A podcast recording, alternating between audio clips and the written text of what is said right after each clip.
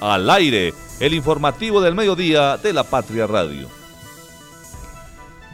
11 y 36 minutos y a esta hora le damos la bienvenida a todos nuestros oyentes aquí en el informativo del mediodía de la Patria Radio. Hoy tenemos noticias de actualidad nacional y también de Manizales y municipios vecinos como Villa María y Neira aquí en el informativo y estaremos discutiendo varios temas con ustedes y también con invitados especiales. Cierran la vía a la vereda Miraflores de Villa María para construir placas huellas. Rueda estudio de bicicletas públicas para definir su continuidad en Manizales. Escuela de Marmato Caldas espera energía eléctrica y dotación para abrir sus puertas. Y nuestro invitado de hoy es el concejal de Manizales por el Partido Verde, Julián García.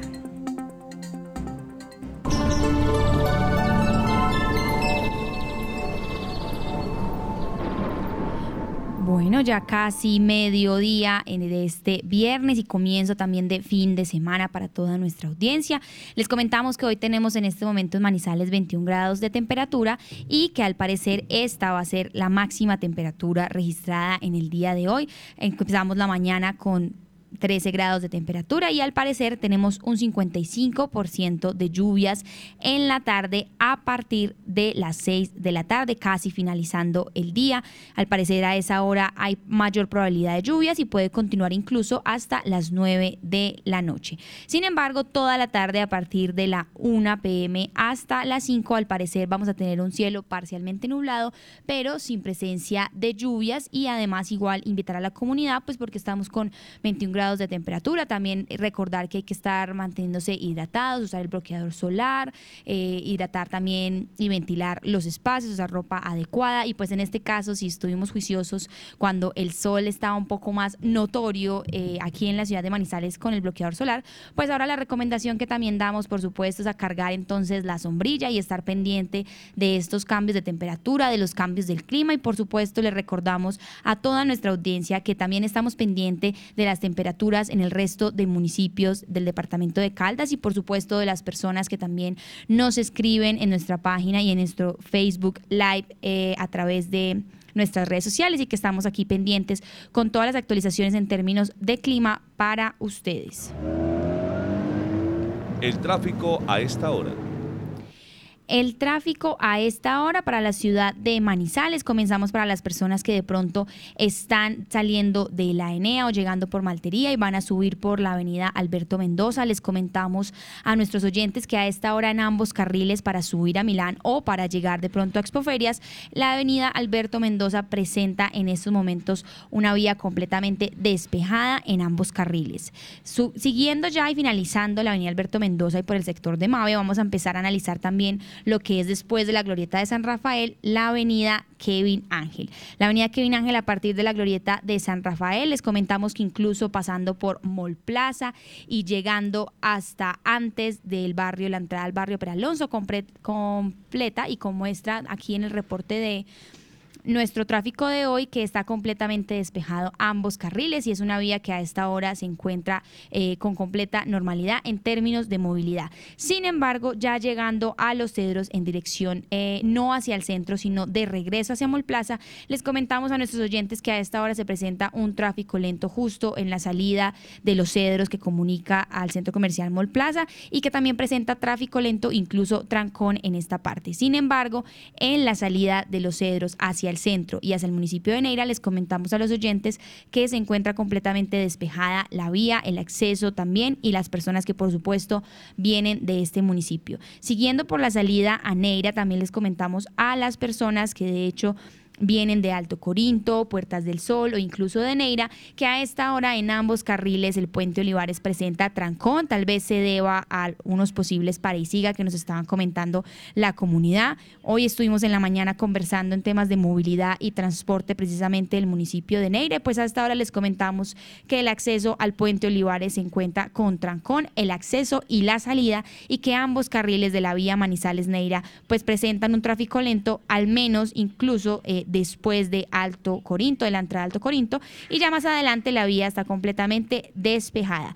Volviendo a los cedros y siguiendo por la Universidad Autónoma para llegar al centro, le comentamos a nuestros oyentes que a esta hora la vía se encuentra completamente despejada para ingresar al centro histórico de la ciudad o para regresar hacia los cedros, en donde a esta hora 11 y 41 les recordamos que reportamos en esta dirección, es decir, bajando por la Universidad Autónoma hacia eh, el centro comercial Mall Plaza, pues un trancón de tres cuadras aproximadamente en Los Cedros. Sin embargo, también vamos a revisar entonces la Avenida Santander y comenzamos por el sector de Milán y Cable Plaza. Al parecer en el sector de Milán la vía se encuentra completamente despejada y el tráfico está continuo. Sin embargo, llegando nuevamente al centro comercial Cable Plaza, les comentamos que en dirección al centro se presenta tráfico lento desde el centro comercial Cable Plaza hasta el multicentro Estrella siguiendo por el triángulo de la ciudad y llegando incluso hasta el hospital infantil. A esta hora, en dirección hacia el centro de la Avenida Santander presenta varios trancones en distintos puntos y recordemos que desde el cable hasta el hospital infantil,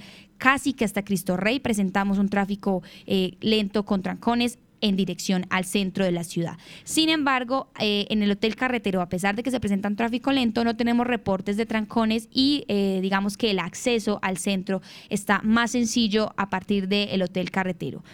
Las personas que están utilizando la avenida Santander en el sentido contrario, es decir, desde el centro de la ciudad para regresarse al cable, les comentamos que justamente también eh, pasando más adelante por Cristo Rey, pues se presenta un tráfico lento y que nuevamente repetimos por el sector del triángulo solamente una cuadra de tráfico completamente detenido y que en el multicentro estrella repetimos esta misma indicación. Sin embargo, ya en el sector del cable y en el barrio Milán, la vía y el acceso en esa dirección se encuentra completamente despejado para nuestra audiencia. Asimismo, estamos revisando a esta hora la avenida paralela, que también es una ruta alterna para los transeúntes de la ciudad, y es que sorpresivamente en ambos sentidos y en ambos carriles, la avenida paralela presenta vía completamente despejada, incluso hasta Confa de la 50, desde el estadio hasta Confa de la 50 y asimismo hasta la llegada al centro. A esta hora la avenida paralela es la que presenta mejor flujo vehicular y también puede ser una vía alterna para quienes están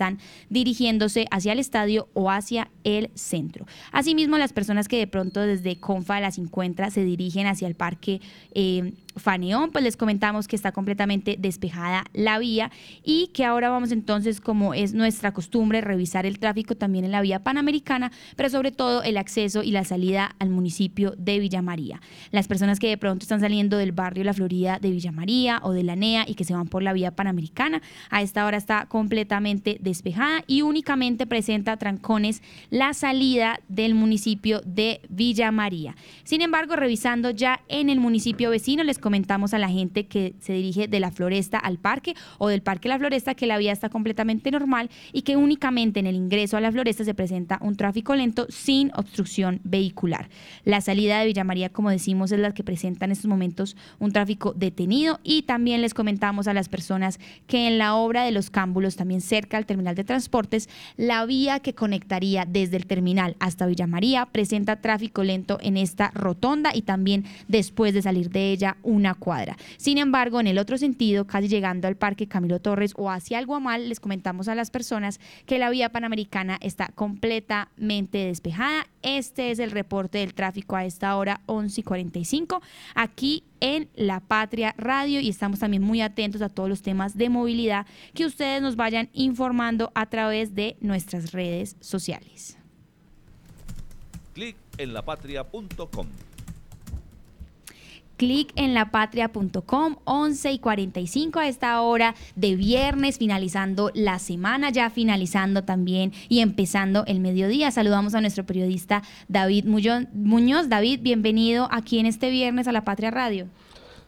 Hola Sofía, saludo cordial, feliz viernes para usted y para todos los oyentes en este viernes fresco por momentos, caluroso en otros momentos, pero un lindo viernes el que hace hasta ahora en la capital caldense. Así es, David, cuéntenos cuál es esa primera actualización que nos trae aquí en el clip de lapatria.com. Bueno, Sofía, tenemos una noticia reciente, una noticia de última hora.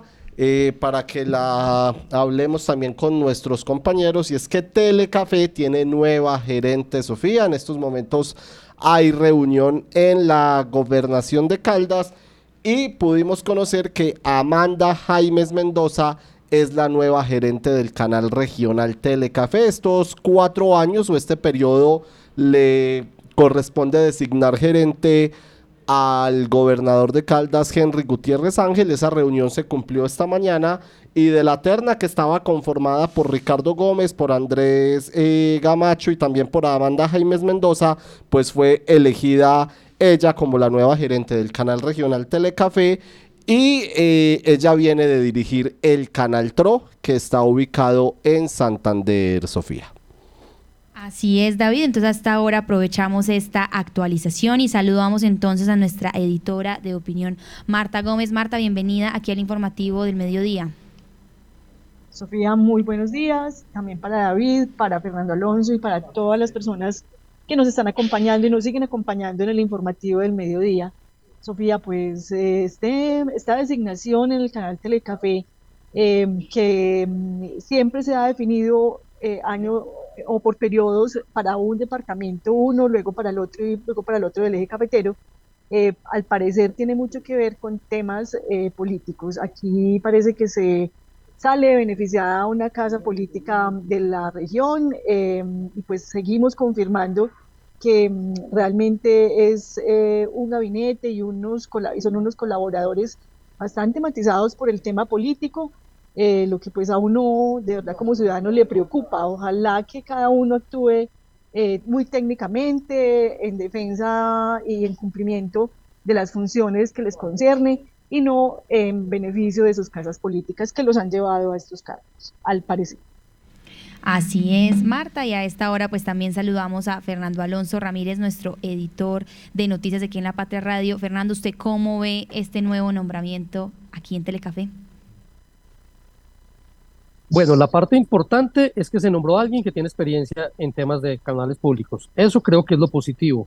Me llama la atención que sea alguien que venga de Bucaramanga. Seguramente eso tiene mucho que ver con la aspiración del señor Mauricio Liscano, que tiene asiento en la Junta de Telecafé, que tiene además al gobernador de Caldas de su eh, corazón y que a Caldas le correspondía nombrar gerente. Entonces, se me ocurre que por ahí puede venir esto de cara a sus intereses eh, políticos futuros que ha anunciado muchas veces en torno a querer ser presidente de la República. Eso por otra parte.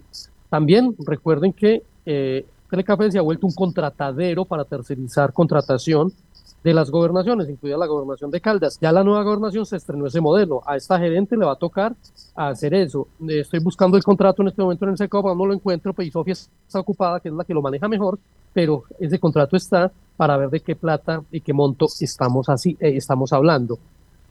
Eh, y finalmente, pues ayer estuvimos buscando la información de la terna que iba para hacer puesta hoy a consideración y no hubo Dios posible en la gobernación de Caldas, entonces me sentí como en la gobernación anterior o en la alcaldía anterior para que nos dieran la información, sino que después, después y después que no, que después de la rueda de prensa hoy. ¿Por qué esto se hace privado? Yo quería mandar mi hojita de vida a ver si me la tenían en consideración y no me enteré de la convocatoria, hombre, qué tristeza. Estamos muy de acuerdo, Fernando Alonso Ramírez, y más con este tema y antecedentes de contratitis que se ha visto también en Telecafé y los antecedentes que aquí estamos hablando. Ahorita buscamos y encontramos, por supuesto, ese contrato que tiene que estar en SECO para que lo analicemos. Pero bueno, David, cuéntenos porque tenemos más actualizaciones aquí en lapatria.com. Así es, Sofía. Antes de continuar con actualizaciones, recordamos entonces el nombre, Amanda Jaimes Mendoza, la nueva gerente de Telecafé. Y nos vamos para el municipio de Villa María, Supía, porque a partir de hoy, de este viernes y por un mes, eh, un mes y unos días hasta el próximo 10 de marzo, permanecerá cerrada la vía que comunica o que conecta a la vereda Miraflores, esto como les decimos en el municipio de Villa María, con el sector de Bellavista en la vereda Río Claro. En ese tramo de carretera, Sofía y oyentes están construyendo unas placas huella y por eso debieron interrumpir el tráfico para vehículos. Podrán circular personas a pie y harán el transbordo a la altura de la vereda Miraflores. Así es, David. Esta mañana también estuvimos muy pendientes de esta actualización y a esta hora también aquí, por supuesto, eh, en La Patria Radio estamos muy pendientes porque estamos hablando con el secretario de Gobierno de Villa María, John Edison Giraldo, quien nos explica también este cierre vial para la construcción de placas huellas, pero también digamos que la vía entonces alterna que tienen las personas de Villa María y la comunidad para poder usar también los servicios de, pues, de movilidad. Y hablemos y recordemos, es el secretario de Gobierno de Villa María. Sofía, un saludo muy especial a usted, a todo el equipo de trabajo y obviamente a todas las personas que nos escuchan a través de este importante medio de comunicación como la Patria Radio. Mi nombre es Don Giraldo Giraldo, secretario de Gobierno del municipio de Villa María. De la vereda Miraflores al sector de Bellavista, perteneciente a la vereda Río Claro, pues hay una vía, el cual tenía placas huellas, pero tuvieron deterioro, y se acabaron en la administración a través de un trabajo conjunto en la comunidad, inició obras para hacer las placas huellas y recuperar unas cunetas. Este trabajo se ha venido realizando y lo está haciendo la administración municipal, eh, pero sucede que, algunos vehículos han transportado y han transitado sobre esta vía y de pronto nos han hecho algunos daños eh, o no están permitiendo que se madure bien el concreto y esto pues no garantiza que eh, la durabilidad de, de las cacahuellas. Entonces en aras de conservar y de preservar como esa construcción, eh, la comunidad ha solicitado eh, ordenar el cierre eh, de manera pues preventiva para que ningún vehículo nos circule y se pueda eh, finalizar de manera exitosa y se pueda preservar estas intervenciones en concreto que se están haciendo. Entonces por eso se decidió que a partir de hoy, con un aproximado al 10 de marzo, se va a tener el cierre de esa vía esto quiere decir que deben eh, hacer uso por la vía del sector Corozal Villarazo, sector del destierro, para retomar hacia Chinchina o hacia Villa María cuando se dirijan los ciudadanos. Sin embargo, si en algún momento, digamos, no hay cierre, pues obviamente lo podemos abrir por unos días, pero la idea es que se permanezca cerrado, como lo digo Sofía, para que se garantice como esa finalización y, y esa garantía que debe tener ese concreto y pues así mismo pueda tener durabilidad en el tiempo. Así es, así escuchábamos al secretario de Gobierno de Villa María y a esta hora aquí en La Patria Radio le comentamos a Marta y a Fernando que justamente con David estábamos hablando de este nuevo nombramiento en Telecafé y nuestra periodista Laura Henao se encuentra en estos momentos hablando con el gobernador de Caldas sobre la elección de la gerente, la nueva gerente de Telecafé. Entonces escuchemos a esta hora a Henry Gutiérrez hablando exclusivamente para La Patria. Sofía, muy buenos días para usted y para todos los oyentes de hasta ahora en el informativo de La Patria Radio.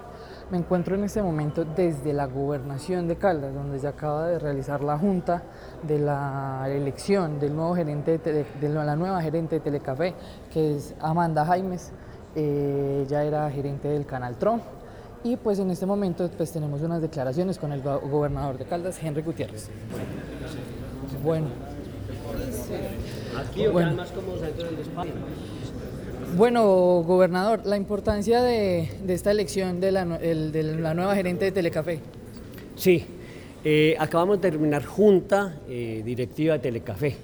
Nos honraron con su asistencia nuestros amigos gobernadores de Quindío y de Risaralda. Eh, un desayuno previo, eh, hablamos temas relacionados con el canal y ahora en la Junta eh, analizamos pues, dentro de todos los temas que trataron, presupuesto, eh, eh, inversiones a futuro, proyectos a futuro, se hizo la, elección de la, de la nueva gerente del canal Telecafé. Una terna que estaba compuesta por el doctor Andrés Camayo, por Ricardo Gómez de la Roche, por la doctora Amanda Jaimes. Se discutieron los tres nombres, estudiamos las hojas de vida y estuvimos de acuerdo por unanimidad.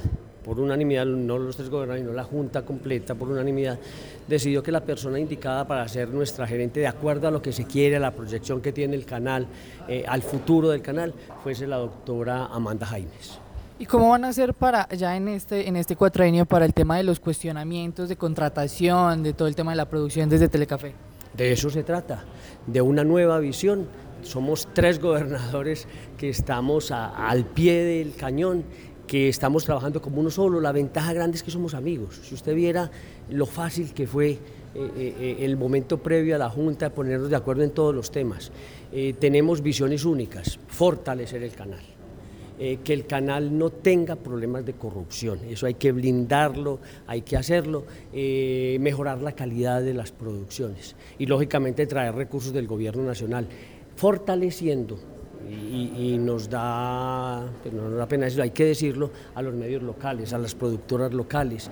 Hay una propuesta, por ejemplo, de, de una red de emisoras locales, eh, no dependiendo de, de, televisión, sino simplemente de radio de los tres para fortalecer las, las, pequeñas emisoras con tecnología, con recursos de acuerdo a las noticias que, que generen.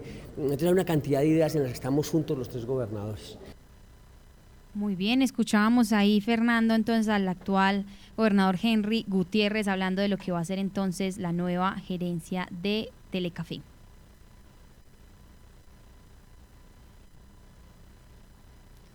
Escuchábamos entonces a esta hora a Henry Gutiérrez y entonces, eh, por supuesto, estaban hablando como de las propuestas. Nuestra periodista Laura Henao se encuentra allá en directo y nos traía esta información de última hora. A esta hora, David, cuéntenos entonces qué otra actualización tenemos o si tenemos sondeo aquí en lapatria.com.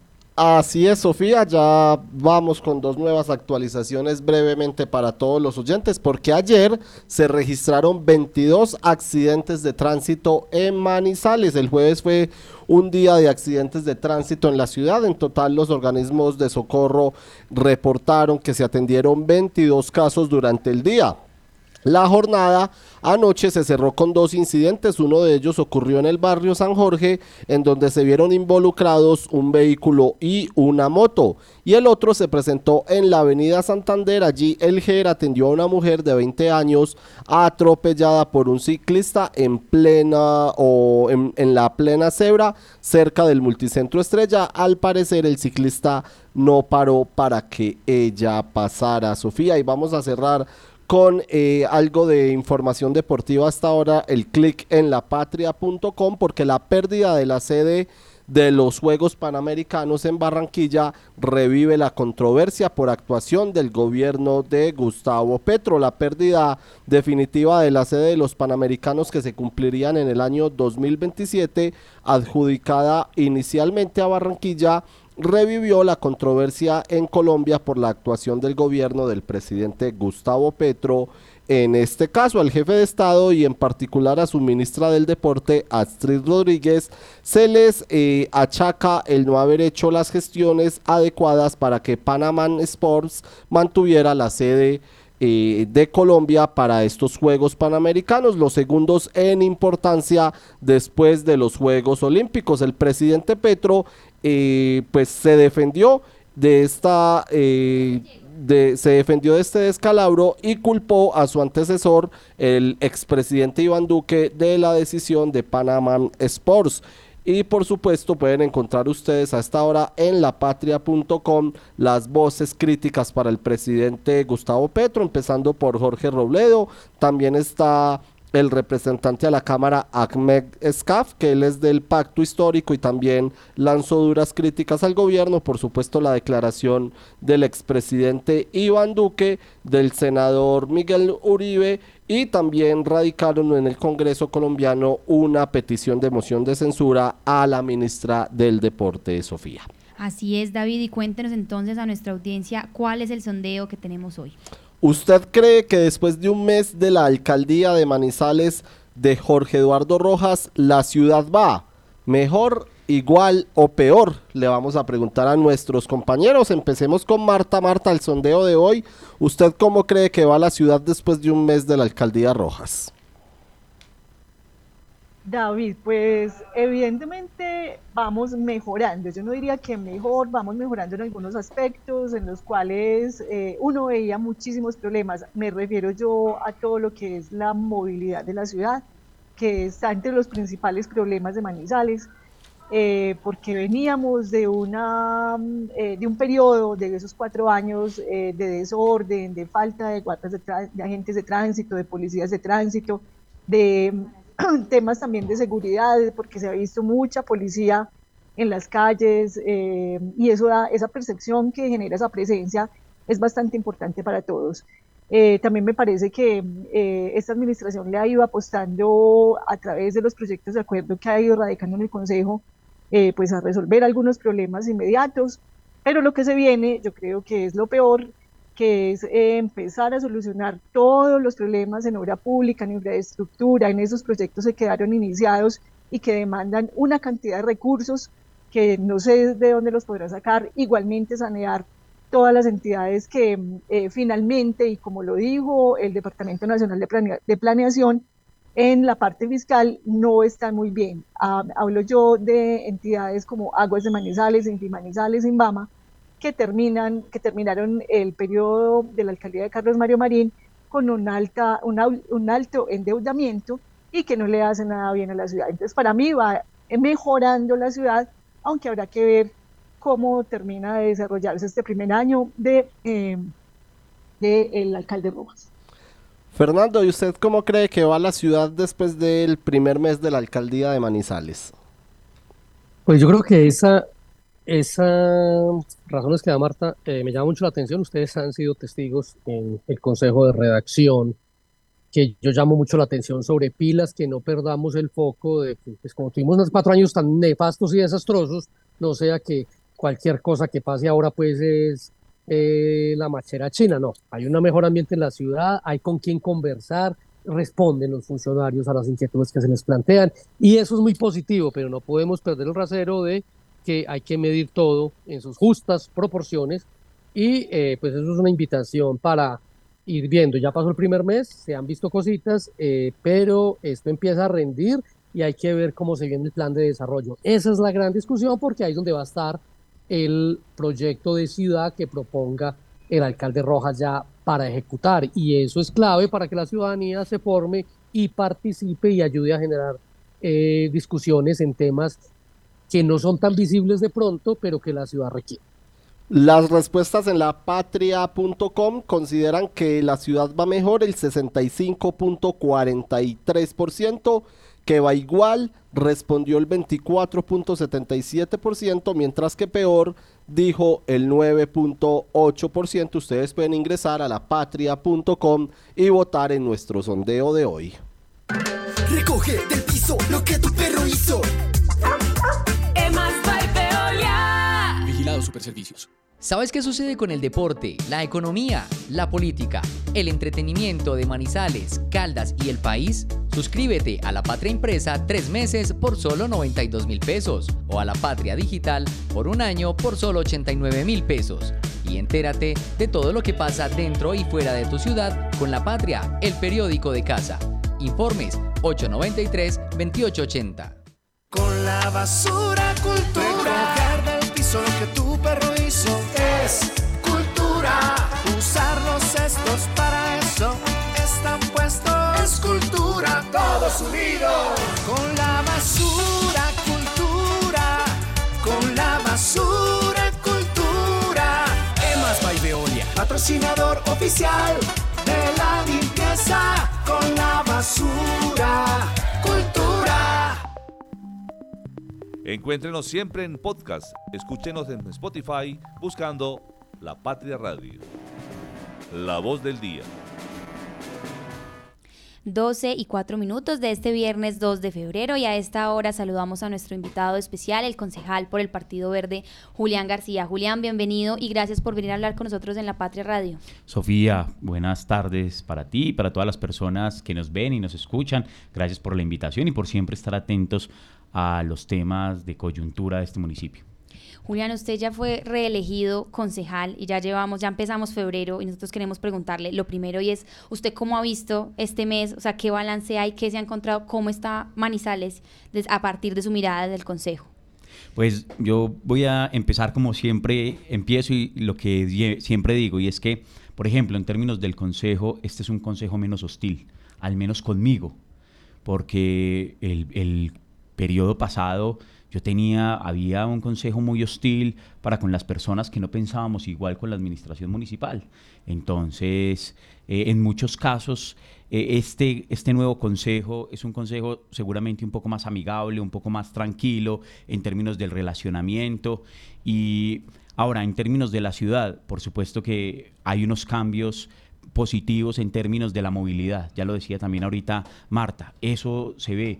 Es decir, la secretaria encargada de movilidad eh, se ve que le ha puesto los ojos a eso, porque cuando usted se demoraba eh, media hora del Parque Caldas acá, pues era muy complejo. Hoy, hoy se ha transformado. Por supuesto que pues este, este fue un gobierno que llegó y dijo, radicó inmediatamente ocho proyectos de acuerdo y eso ya le da una visión distinta, una discusión en este primer mes, eh, pues obviamente muy amplia, pero hay muchos retos, ¿cierto? La revisión del POT, no solamente el plan de desarrollo, que ya es un reto tremendo, la revisión del POT y poner en marcha estos proyectos de acuerdo que hoy se están eh, aprobando, la creación de unas oficinas que también van a ser muy importantes para este municipio. Y los retos grandes que tenemos en este momento es que esas obras que Carlos Mario dejó inconclusas no se vuelvan un elefante blanco. Eso para nosotros es lo más importante. Y, también hay una interlocución un poco más directa con, los diferentes secretarios y yo creo que eso también es muy importante. Cosas que a mí eh, eh, se me dificultaban el periodo pasado. Yo, por ejemplo, ya he intentado trabajar con las comunidades, llevando a diferentes secretarios o al gerente de INVAMA y todos muy abiertos como cuáles son las necesidades de la comunidad y qué podemos eh, ayudarles a ellos. Entonces, pues ahí hay un cambio, hay un cambio. Ahora, lo que nos falta es hechos, realidades que le generen confianza a los ciudadanos y digan, bueno, Manizales va mucho mejor y la hemos podido transformar. Entonces, en ese sentido, con este, con esa especie de balance que es por ahora, ¿cierto? El primer mes nada más, pero como las reacciones y lo que usted ha notado, también queríamos preguntarle entonces usted cómo se va a declarar, si existe como un tema de, de, de, bancada, independiente, o sea, va a ser, digamos, oposición. En cómo, ¿Cómo vamos a ver entonces a Julián García en este periodo del Consejo? Miren, van a verme a mí como lo que yo siempre he sido, ¿cierto? Es decir, la gente creía que yo me iba a declarar en oposición y yo digo, pero yo por qué me voy a declarar en oposición, ¿cierto? Este gobierno no ha empezado, todavía no sabemos. Yo ayer le decía, por ejemplo, a los, a los secretarios cuando estaban en la discusión del proyecto de acuerdo eh, 08 que, te, que terminándole unas facultades al alcalde. Yo le decía, a mí no es un tema de desconfianza, es que todavía no han hecho nada para que yo desconfíe de esta administración. Ahora tengo unas dudas que es mejor preguntarlas. Nosotros, desde el Partido Alianza Verde, ya llegó la resolución, nos declaramos independientes porque creemos que ese es, el, ese es el lugar donde nosotros tenemos que estar. Y créanme, y le digo a todos los ciudadanos, las cosas que sean buenas para Manizales las vamos a apoyar, no les quepa la menor duda, pero las que no, le vamos a poner el ojo, vamos a hacer las críticas, esperamos que esta administración nos escuche y si no nos escucha, pues votaremos negativo y nosotros saldremos a rendir cuentas, a contarle a la ciudadanía por qué votamos que sí o por qué votamos que no. Pero ese, esa siempre va a ser nuestra postura. Nuestra postura no es, pues decir, yo al gobierno pasado, que era de mi mismo partido, lastimosamente, le hice oposición porque hizo las cosas muy mal. Y si ustedes ven, yo llego al Consejo de nuevo porque le hice oposición a, ese, a esa administración municipal, porque la gente de voto opinión salud dijo, este fue uno de los pocos concejales que hizo el control político y lo que tenía que hacer, porque muchos otros que estuvieron en gobierno no llegaron. Ahí están los resultados. Entonces, esa va a ser mi posición. Nosotros, está, este es un gobierno todavía muy joven, que esperamos le vaya muy bien, que esperamos atienda no solamente a la ciudadanía, sino también las voces eh, de los concejales y las concejalas y a partir de eso, si hace las cosas bien, ahí vamos a estar nosotros para apoyarlo desde el Consejo en términos del proyecto de acuerdo, pero nunca o siempre con la independencia de hacer el control político, de ser rigurosos en el estudio y obviamente cuando hayan dudas, pues preguntarle a la administración municipal para que responda. A esta hora también nos escucha Fernando Alonso Ramírez, nuestro editor de noticias. Fernando, adelante aquí con Julián García. Eh, Julián, usted estuvo hoy en el recorrido que pretendía hacer el Consejo por las obras del cable. Sí, señor, ahí estuvimos. Cuéntenos un, cuéntenos un poco qué, qué, qué encontró de lo que ha advertido esta administración de las cosas que no están cuadradas qué, y qué podemos esperar los manizaleños en torno a esta obra bastante, pero que claramente se planeó mal. Miren, cosas que nosotros ya habíamos dicho. Eso es lo que puede esperar la ciudadanía. Y, perdón por ponerme ahí en primera persona, pero es que nosotros ya lo habíamos advertido. Esta obra va a costar más de 200 mil millones de pesos, entre 204 mil y 205 mil millones de pesos. La van a entregar en el 2025, aproximadamente en marzo del 2025. Va a tener un sobrecosto superior a los 50 mil millones de pesos. Es decir, aquí hay unos problemas muy serios en términos con la, con la línea 3 del cable aéreo. No va a mover los 20 mil pasajeros que la administración municipal, Infimanizales, eh, de la administración pasada decía que iba a mover. No tiene la capacidad para moverlo. Pero además, aquí hay unas cosas que nosotros nos debería preocupar y es que la administración municipal pasada dijo a boca llena que iba a ser el sistema integrado de transporte público y tampoco lo hizo. Y eso, si usted no integra el transporte, las, las diferentes modalidades de transporte en este municipio, esa línea 3 del cable aéreo va a ser, pues no, no, va, no va a surtir los efectos que se esperan. Con este tema de la obra nosotros seguimos muy preocupados, por lo menos pues ya no está ideas más, eso fue algo que algunos concejales y yo nos ganamos, porque le pusimos eh, el pecho, porque hicimos las denuncias, pero todavía siguen cosas muy delicadas alrededor de eso. También tengo que decirlo, gracias a la Contraloría Nacional, que quede claro, la Nacional, pues hoy eh, en términos generales de unas veedurías que hay y de un proceso de participación en el que hay gente que nosotros, eh, pues obviamente le pedimos el favor que estuvieran y también con la ayuda de participación ciudadana de esa entidad, pues por ejemplo se han salvado 700 millones de pesos a este momento. Y eso, uno dice, 700 de 200 mil millones de pesos, pero créanme que ahí estamos en veedurías, no solamente prestándole la atención a lo que tiene que ver con la línea 3 del cable aéreo, sino también ahora con el tema de la PETAR.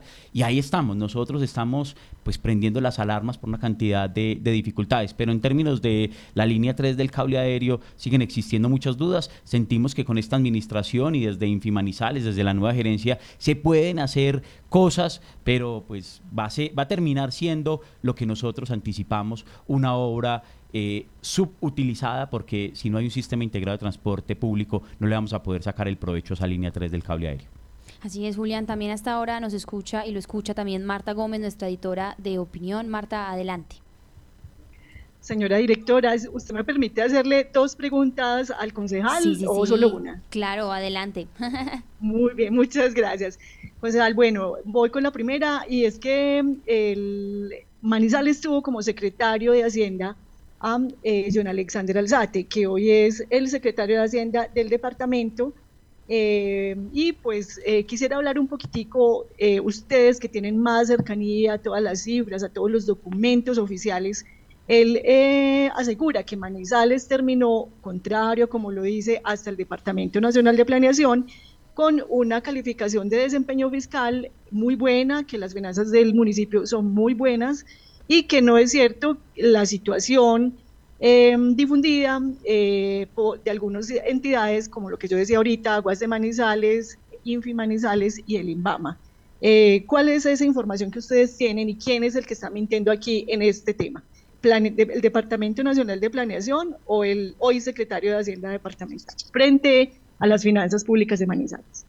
Marta, mire, nosotros ya lo habíamos dicho y, nosotros, y lo repetimos. Yo no sé dónde vivían, es decir, al parecer la administración pasada vivía en un municipio distinto al que nosotros, eh, en el que nosotros estábamos. Desde el alcalde y su secretario, es decir, cada vez que iban al Consejo Manizales nos decían unos, unos cuentos eh, discúlpeme la expresión, que nosotros también quedábamos sorprendidos porque salíamos a la calle y, veíamos otras cosas distintas o nos presentaban unos informes distintos. Entonces cada vez que iba el secretario de Hacienda en su momento decía que Manizales era una panacea, que Manizales tenía unas finanzas bollantes, que Manizales lo que tenía era plata para invertir. Llega este, esta nueva administración y sale y dice, venga, aquí tenemos un problema de una deuda muy grande y nosotros lo habíamos anticipado y nosotros votamos negativo la reactivación económica, que no fue ni reactivación ni económica, pero que sí dejó muy endeudado a este municipio. Entonces, pues nosotros venimos diciendo y denunciando el tema administrativo y el tema financiero, fiscal y de Hacienda de este municipio hace muchos años. Y se lo dijimos también al secretario. Ahora, Marta, nosotros también teníamos un inconveniente. Es que, es que el consejo pasado, la mesa directiva del consejo pasado no nos dejaba hablar. Entonces, cada vez que nosotros íbamos a hacer un debate de control político, nos apagaban los micrófonos o no citaban a los secretarios. Entonces, por ejemplo, una vez el mismo secretario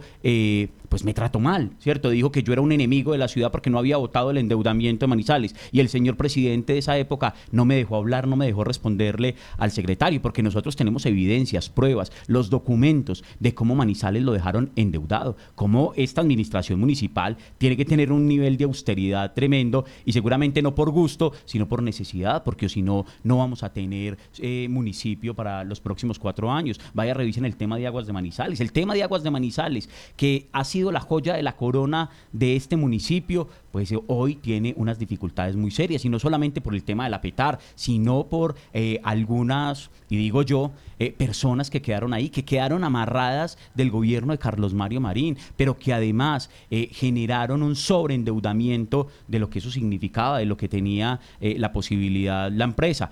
Miren, yo a veces siento que a muchas personas que le hicieron mucho daño a este municipio cayeron parados. Es decir, eso como que no les pasa absolutamente nada. Entonces, terminaron la administración de Carlos Mario Marín y inmediatamente fundaciones privadas los contrataron, en otros casos llegaron a la gobernación, y usted dice, bueno, pues este parece ser un triunfo, parece que usted premiara justamente todo este proceso de mal desempeño. Y si no, preguntémosle a la administración municipal actual sobre el tema del empalme, sobre cómo recibieron las diferentes entidades de este municipio y se darán cuenta de los problemas. Mire, eh, la administración pasada lo que intentaba hacer era dejar de gastar plata y después presentarlos como recursos del balance para entregárselos a la línea 3 del cable aéreo. Nosotros lo denunciábamos. Por ejemplo, una cantidad de diles comuneros de la administración pasada presentaban los proyectos para la inversión de los recursos de la partida global y ni siquiera así la Secretaría de Desarrollo Social o la Secretaría de Obras, que ahorita se llama Secretaría de Infraestructura, era capaz de ejecutarlos. Y en muchos casos ya hay denuncias que la misma administración le entregaba los proyectos a esos ediles para que los presentaran y los pudieron invertir en lo que la administración pasada hacía y ni así lo fueron capaces de, de ejecutarlos. Es decir, aquí hay una problemática muy seria en términos de finanzas. Por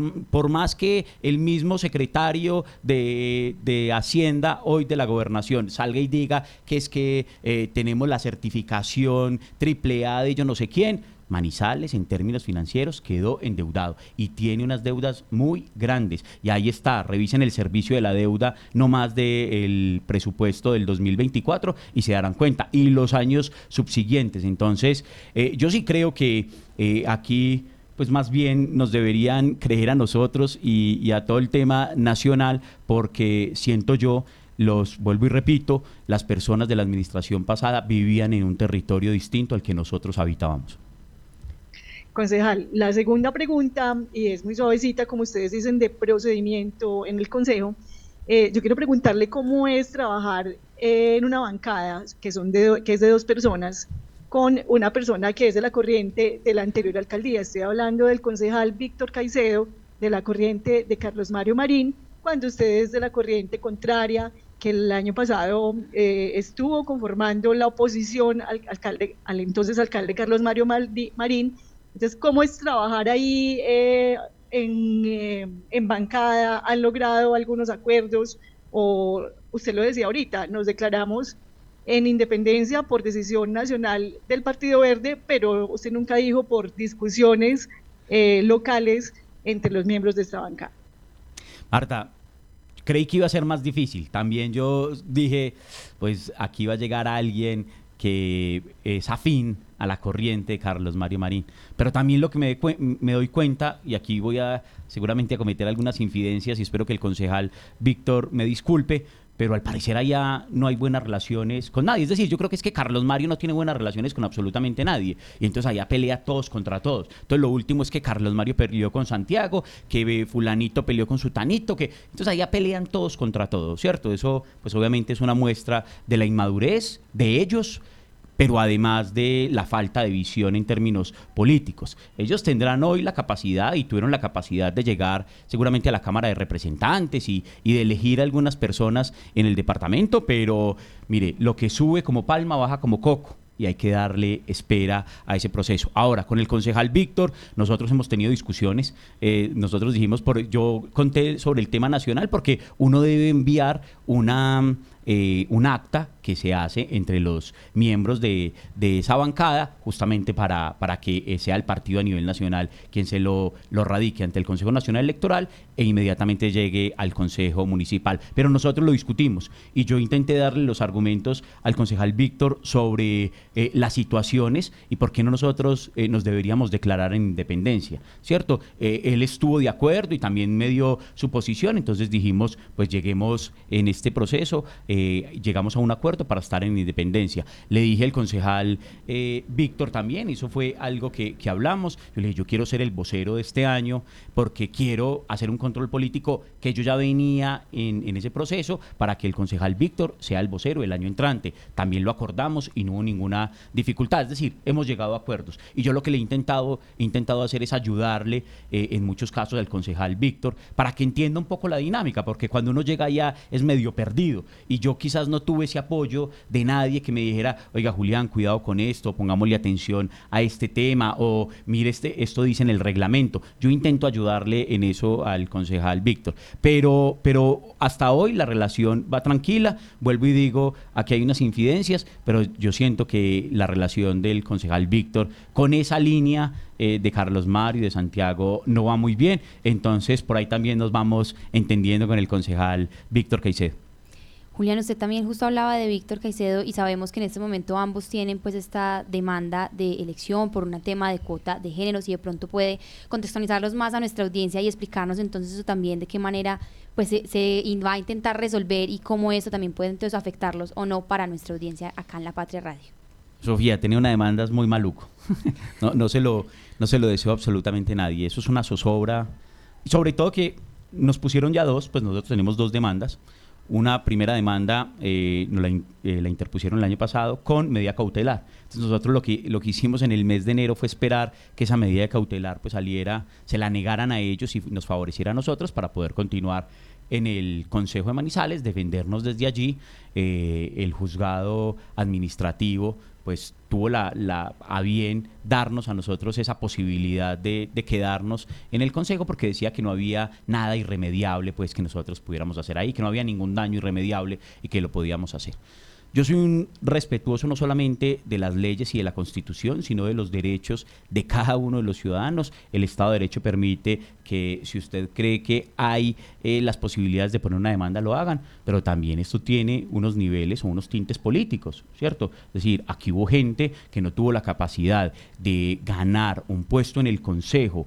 Eh, a través de los votos y de elección popular y está buscando otros mecanismos para ver a quién tumba, ¿cierto? Eso es muy normal en la política, muy normal. Yo creí que a mí nunca me iba a pasar, pero en esta, en esta nosotros estamos el día de hoy, estamos muy tranquilos, estamos respondiendo. Nosotros eh, tenemos quizás todas las herramientas y las pruebas y eso será en el proceso judicial que lo demostraremos, donde nosotros, por ejemplo, eh, porque hubo una demanda sobre todo eh, llena de adjetivos diciendo que el Partido Verde era una irresponsable, que nosotros eh, vilipendiábamos los derechos de la mujer, que yo no sé qué. Nosotros fuimos y le dijimos al señor juez, mire, esto se están centrando en los derechos de la mujer y en un tema tan, tan delicado como las cuotas de género y como la participación femenina en política justamente para tener unos intereses particulares. Y eso sí me parece a mí pues que eh, termina degradando la discusión y el debate de lo público y de la política, pero también respetamos, esas son las maneras de muchas de estas personas. Entonces nosotros tenemos tranquilidad. ¿Por qué?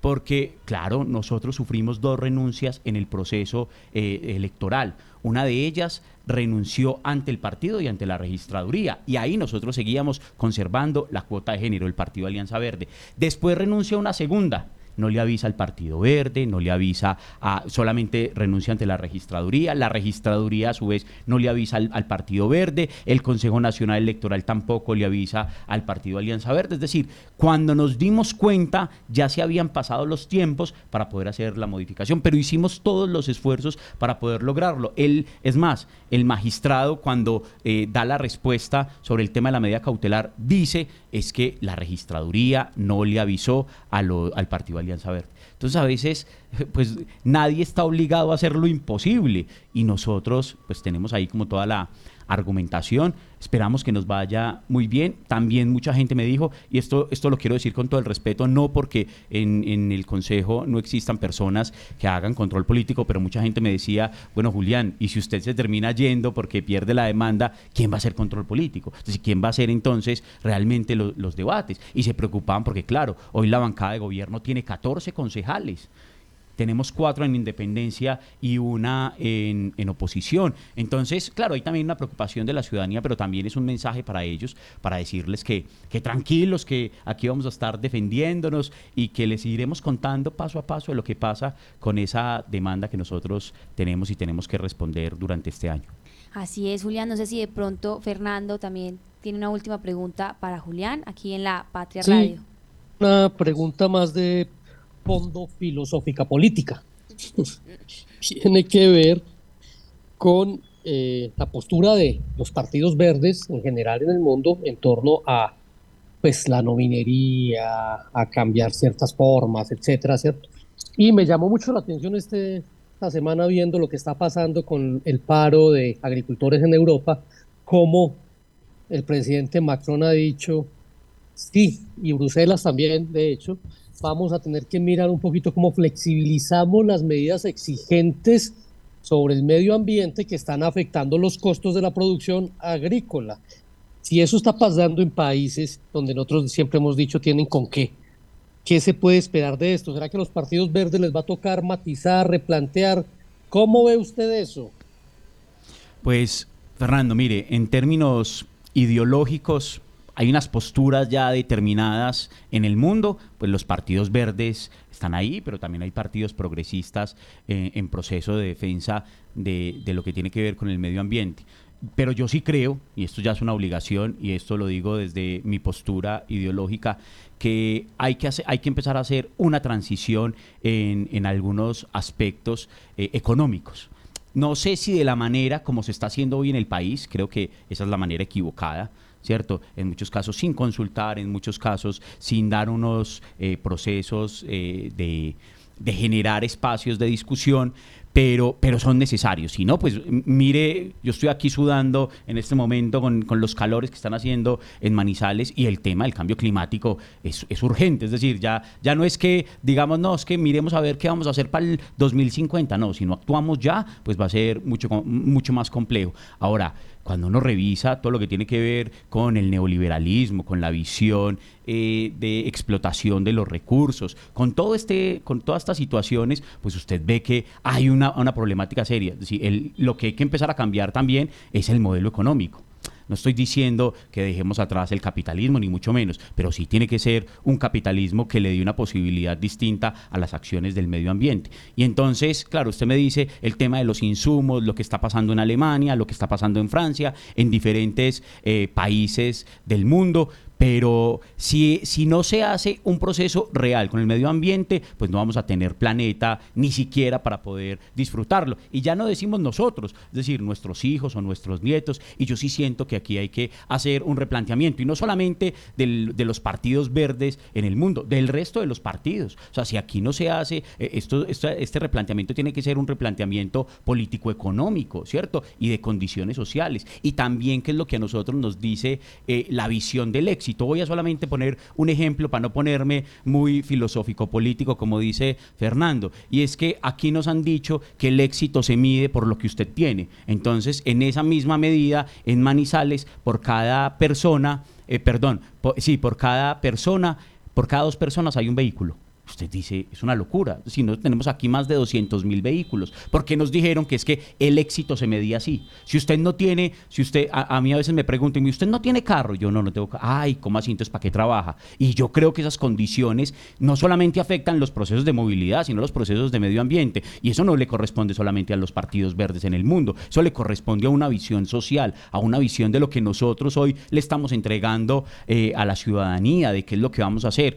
Y el tema agrícola, por ejemplo, yo ya también ya lo he dicho, y esta es una oportunidad para este municipio y para la eh, actual conformación del área metropolitana. Si a nosotros nos vuelve a pasar una pandemia o si nos vuelve a pasar un paro como el del 2021, créanme que no vamos a tener la capacidad para ser sostenibles en términos alimenticios. Y aquí hay unos territorios, Neira, la misma Villa María, que tienen vocaciones agrícolas y no la hemos sabido aprovechar. Si nosotros no hacemos hoy aquí una discusión, y, no, y vuelvo repito, no tiene que ver con el Partido Verde, sino con las necesidades de la comunidad en torno a lo que nosotros deberíamos proyectarnos, pues va a ser mucho más difícil. Y entonces eh, creo que el replanteamiento tendrá que ser generalizado. También aquí voy a meterlo porque yo creo que la academia tiene también una responsabilidad. Cuando usted va en muchos casos a las universidades, habla con los estudiantes de pregrado y, y lo que su imaginario es tener, tener, tener, acumular, acumular, acumular, claro, porque ese, ese fue el modelo neoliberal que nos ha dicho. Y entonces, ¿qué es lo que tiene que tener y cómo lo tiene que tener? Y, si seguimos así, pues eh, no hay la capacidad de este planeta soportar ese tipo de cosas. Entonces, claro, los insumos se encarecen, hay paros, eh, estos que además también termina siendo medio eh, contradictorio, porque Estados Unidos y y el mismo Estados Unidos eh, y Europa nos dicen, no, si hay un, un TLC, un tratado de libre comercio, eh, ustedes no, no le pueden entregar ningún subsidio a sus campesinos o a las personas con las que están compitiendo. Ah, pero usted va y hoy, los, hoy justamente todo el tema del paro en términos agrícolas de Europa es porque Alemania no tiene más plata para entregarle a los campesinos para poder que eh, cultiven y poder tengan una sostenibilidad en, en, ese, en ese proceso. Entonces también ahí hay unas contradicciones, ¿cierto? Ellos por qué lo pueden hacer y nosotros no. Creo que eh, para redondear esto, hay que hacer un cambio o una visión de postura desde todos los procesos políticos y económicos y no solamente de los partidos verdes. Julián, muchas gracias por querer venir acá a hablar con nosotros en La Patria Radio. Se nos acabó el tiempo en nuestro informativo y es que aquí en la radio se nos va volando, pero queremos desearle, por supuesto, y agradecerle a nuestra audiencia que estuvo conectada a esta hora con nosotros, desearles un feliz fin de semana. Recuerden que nos vemos muy puntuales el lunes con más noticias de actualidad y que durante todo el fin de semana estaremos actualizando en nuestro impreso y en lapatria.com encontrando todas las noticias aquí de La Patria.